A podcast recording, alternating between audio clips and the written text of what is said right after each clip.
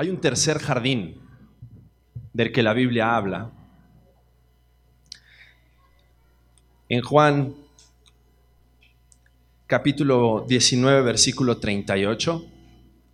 Si tienes una Biblia puedes buscarlo, si no, no te preocupes, los versículos van a aparecer en la pantalla, pero en Juan 19, 38 nos cuenta qué fue lo que sucedió después de la crucifixión de Jesús.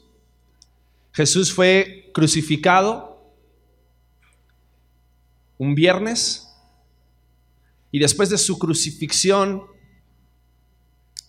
el capítulo, los versículos anteriores ahí de Juan nos dice que para que puedan, pudieran levantar los cuerpos antes de antes del día de reposo, lo que pidieron algunas autoridades fue que quebraran las piernas de aquellos que estaban siendo crucificados. Pero de Jesús dice que no quebraron sus piernas, sin embargo un, soldado clavó una lanza en su costado y por que cuando clavó la lanza en su costado se dieron cuenta que Jesús había muerto. Dice que salió sangre y salió agua, una demostración, una evidencia de que Jesús había fallecido. Hay mucha gente, y, decía Roger la semana pasada, que en estos días van a tratar de desmentir, van a tratar de hacernos creer de que Jesús no murió, de que Jesús solo se había desmayado. Por lo tanto, Jesús no resucitó, si nunca estuvo muerto. Pero la evidencia está ahí mismo en la escritura y Juan capítulo 19 versículo 38 dice que después de todo esto aparece un personaje se llama José de Arimatea, que era un discípulo de Jesús, pero secretamente por miedo de los judíos rogó a Pilato que permitiese llevarse el cuerpo de Jesús y Pilato se lo concedió. Y déjame contarte un poco acerca de José de Arimatea. Porque dice aquí la palabra que él tenía miedo de los judíos y él era un hombre muy honorable, era miembro del Sanedrín que junto, después también con Nicodemo, versículo 39 dice que junto con Nicodemo, él y Nicodemo se llevan el cuerpo de Jesús y lo entierran en un lugar muy especial. Pero es interesante saber quién era este José de Arimatea. No se había mencionado antes en los evangelios y este José de Arimatea era el tío de Jesús, hermano de José padre terrenal de Jesús. Y dice que era un discípulo en secreto. Era un discípulo que seguramente había estado mirando todo el proceso. Desde el momento, porque eran también los miembros de, los fariseos y del consejo judío los que habían hecho que Jesús sea crucificado. Y este José de Arimatea y Nicodemo eran miembros del Sanedrín. Y dice que ellos seguían en secreto a Jesús. Y qué increíble saber que ellos estuvieron y vieron absolutamente todo. Pero dice que en sus corazones, en el corazón de José de Arimatea, estuvo el hecho de ofrecer y pedir a Pilato llevarse el cuerpo de Jesús. Versículo 39 dice que también con Nicodemo, el que antes había visitado a Jesús de noche, vino trayendo un compuesto de mirra y de alces aloes, perdón, como 100 libras. Y tomaron pues el cuerpo de Jesús y lo envolvieron en lienzos con especias aromáticas, según es costumbre sepultar entre los judíos. Y en el lugar donde había sido crucificado había un huerto, había un jardín.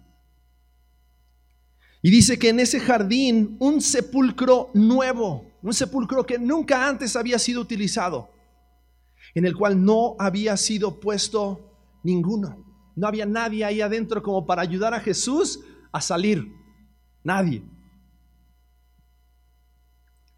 Y dice versículo 42, allí pues, por causa de la preparación de la Pascua de los judíos, y porque aquel sepulcro estaba cerca, pusieron a Jesús. Un sepulcro nuevo, un sepulcro cerca de donde Jesús había sido crucificado, un sepulcro que estaba rodeado de un jardín. Y sabes, en ese sepulcro Jesús estuvo sepultado. Y después de tres días, dice la palabra de Dios que hubo un gran como terremoto. Un ángel dice que removió la piedra, los guardias asustados por ver que la piedra ya no estaba bloqueando, había un sello real que no permitía que nadie pudiese mover la piedra. Mucha gente pensaba, y aún dice, de que fueron los discípulos los que robaron el cuerpo de Jesús. Pero por la obra poderosa de Dios después de tres días, y es lo que se celebra este domingo, el domingo de resurrección, Jesús resucitó. Y porque Jesús resucitó y porque Jesús ya no está en esa tumba, ya no está en ese sepulcro. Porque una tumba vacía nos habla de que Jesús fue fiel a su promesa. Porque Jesús había anunciado de que sí, Él iba a ser crucificado, pero en tres días Él iba a resucitar. Y por su resurrección, como dice 1 Corintios capítulo 15, porque Él resucitó de los muertos, Él es primicia de aquellos que también van a resucitar. ¿Quiénes son aquellos? Todos aquellos que hemos creído en Cristo Jesús como nuestro Salvador personal. Y es en, esa, en ese acontecimiento, en ese momento que está nuestra esperanza. Sabes, nuestra esperanza no está puesta en un madero Sí, la cruz de Cristo representa el sacrificio de Cristo y el mensaje de la cruz significa y nos demuestra de que el amor de Dios, porque de tal manera amó Dios al mundo que dice, dio a su Hijo unigénito, para que todo aquel que en Él cree no se pierda. La cruz nos habla del amor de Dios manifestado en la muerte de su propio Hijo, para que tú y yo podamos tener vida, lo que celebramos recién. Pero no solamente el amor de Dios se manifestó, sino que también el poder de Dios se manifestó. Y el poder de Dios se manifestó al tercer día de que Jesús estaba, sepultado en esa tumba, cuando Jesús volvió a vivir. Y el poder de la resurrección es también aquello que hoy nos llena de esperanza, sabiendo que, que en Cristo Jesús no solamente tenemos perdón de pecados, en Cristo Jesús tenemos vida eterna.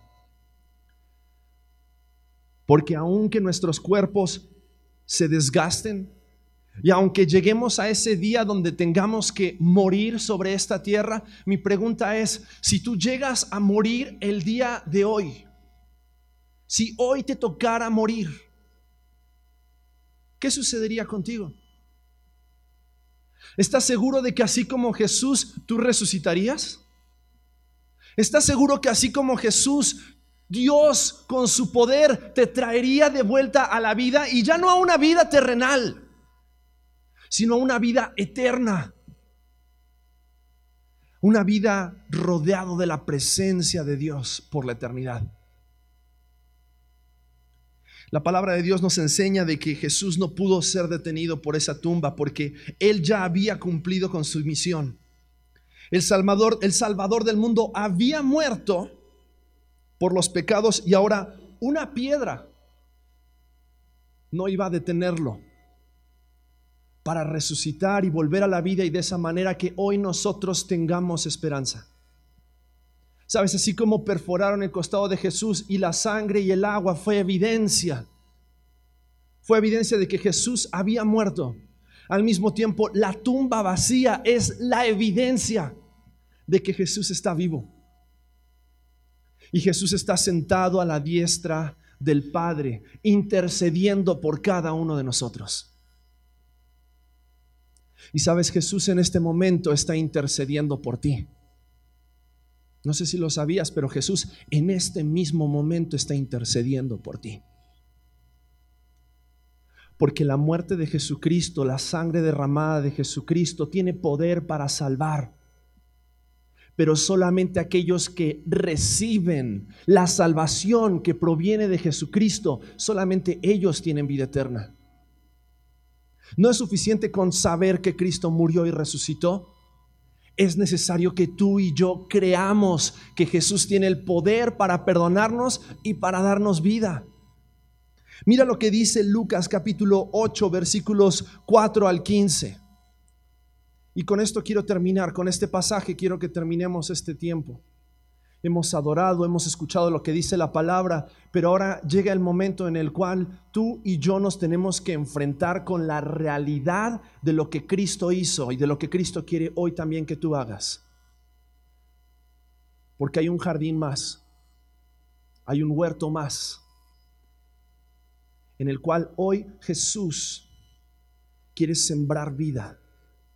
Ese huerto es tu corazón.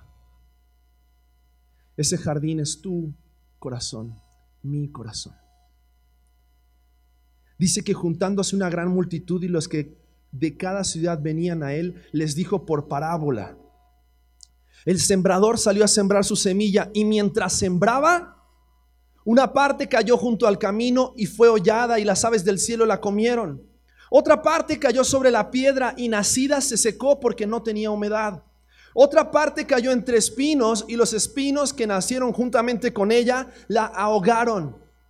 Y otra parte cayó en buena tierra y nació y llevó fruto a ciento por uno. Hablando estas cosas decía a gran voz, el que tiene oídos para oír, oiga. Y sus discípulos le preguntaron diciendo, ¿qué significa esta parábola? Y él les dijo, a vosotros os es dado conocer los misterios del reino de Dios, pero a los otros por parábolas, para que viendo no vean y oyendo no entiendan, porque solamente Dios tiene el poder y la capacidad de abrir tu entendimiento y mi entendimiento para que podamos recibir la salvación y la vida eterna. Es por eso que Jesús hoy intercede por ti.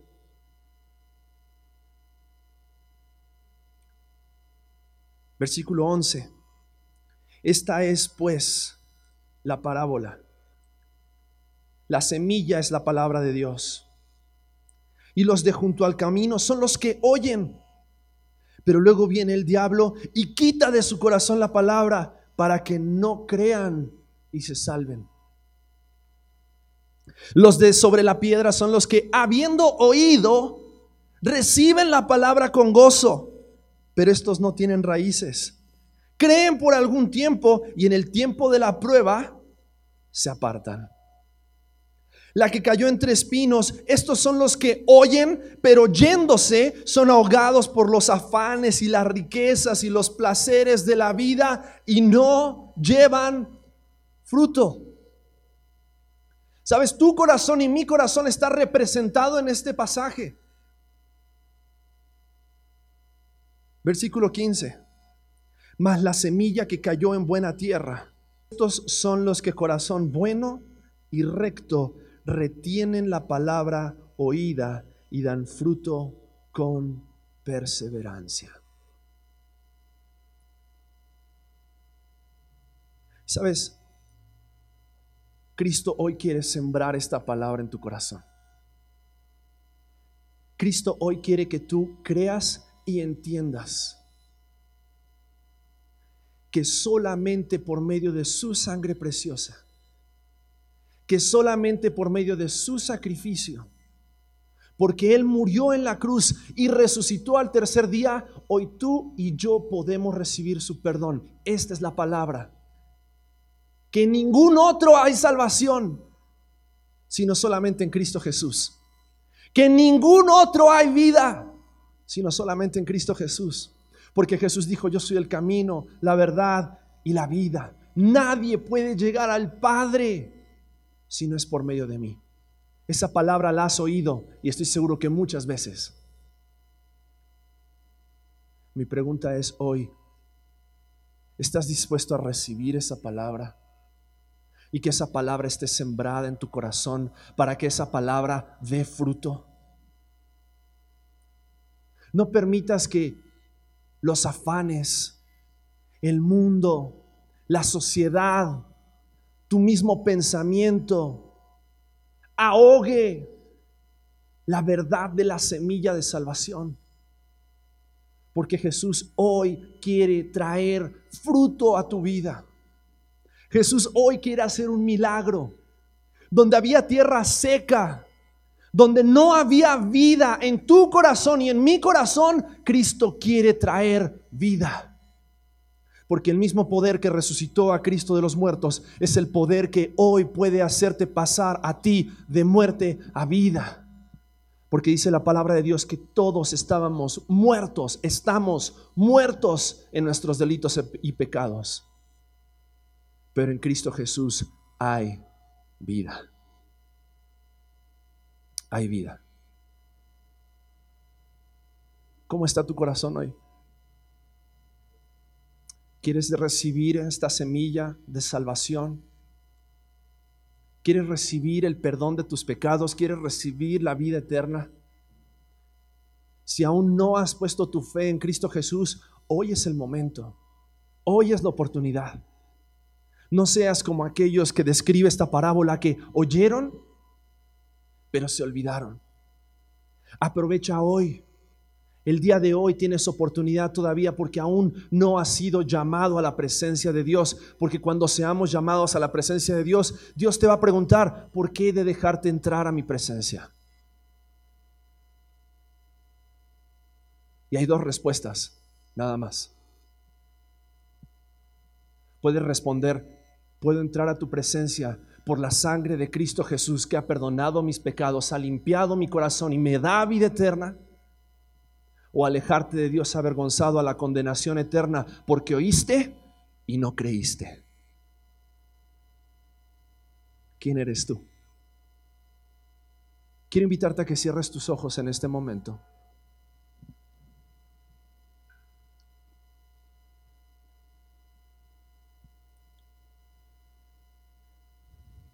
Y si tú en esta mañana reconoces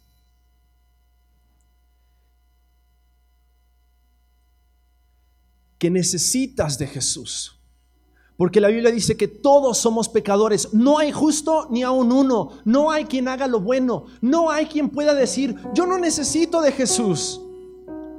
Yo no necesito de esa salvación. Yo no necesito de esa vida eterna. Todos necesitamos de Jesús. Porque solamente en Cristo hay salvación. Tal vez has venido aquí con tu mente, con tu corazón lleno de problemas, lleno de conflictos, lleno de temores.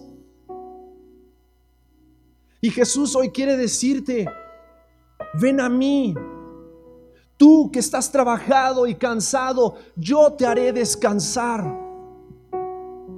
Ven a mí, tú que has estado cargando con la culpa y la vergüenza de tu pecado, que yo te quiero dar vida, te quiero hacer libre. Quiero quitar esa carga pesada que llevas por causa de tu pecado. Porque Jesús ya llevó esa carga por ti y por mí en esa cruz.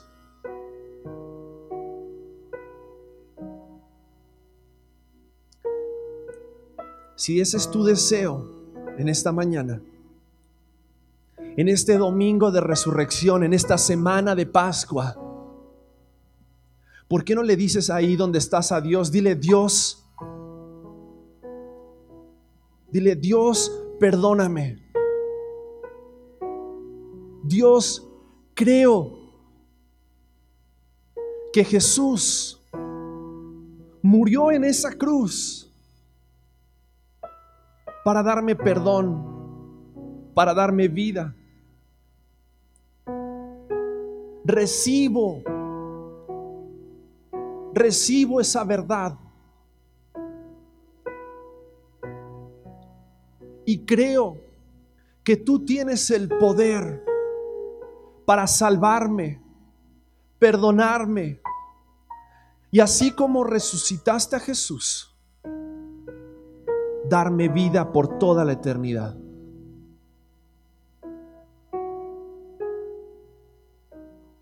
Ahí donde estás, con tus ojos cerrados, dile, creo en ti Jesús. Sálvame. Sálvame. Dice la palabra de Dios, así con los ojos cerrados, quiero decirte algo. Dice la palabra es que en el cielo hay gozo, hay fiesta. cada vez que un pecador, cada vez que alguien como tú y como yo se arrepiente.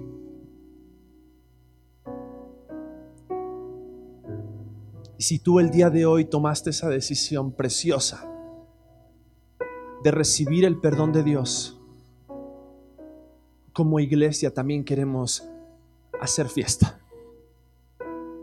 Queremos celebrar.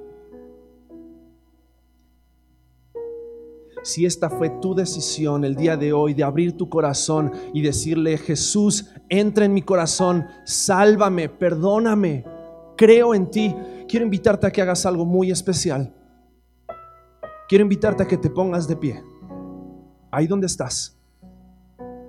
Quiero invitarte a que te pongas de pie en este momento. Quiero orar por ti. ¿Alguien así? Ponte de pie. Si tú hoy le pediste a Cristo que sea tu Salvador personal, ponte en pie. Quiero orar por ti, quiero dar gracias a Dios por tu decisión. ¿Alguien más?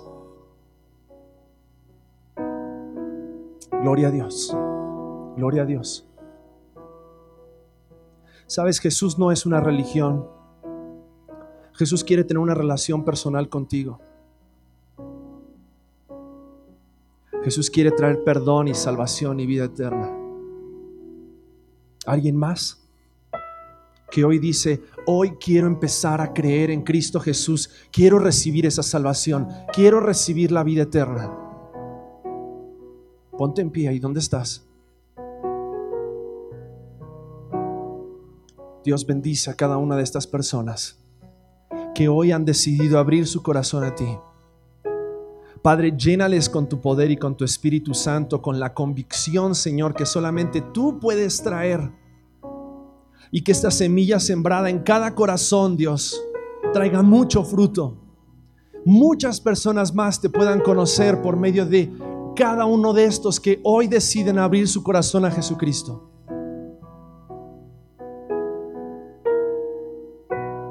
Te amamos, Dios. Te amamos. Iglesia, ¿por qué no abres tus ojos y le damos un fuerte aplauso reconociendo a cada uno de aquellos que hoy han decidido abrir su corazón a Cristo? Pueden tomar su lugar.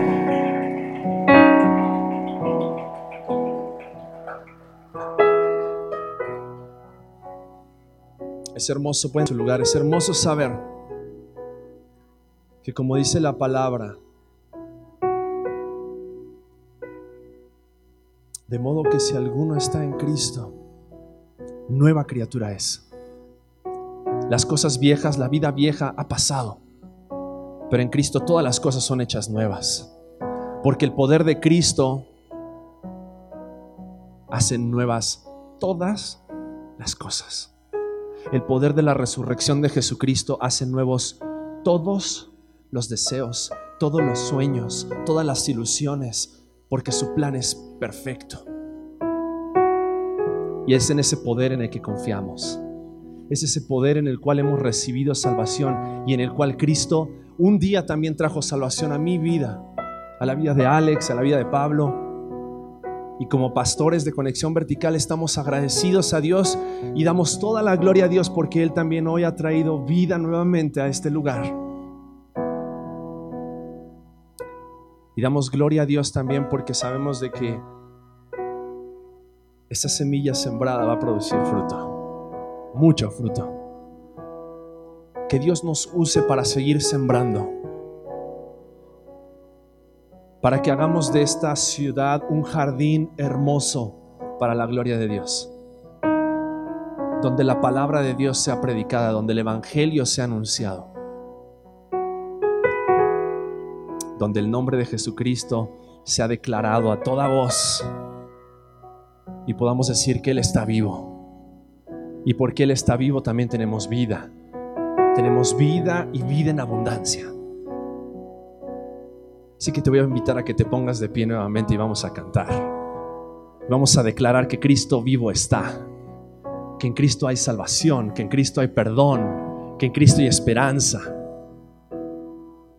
que en Él hay vida eterna, vida en abundancia para gloria del único del único que estuvo dispuesto a morir y entregarse. La gloria es para Él, para Jesucristo nuestro Salvador.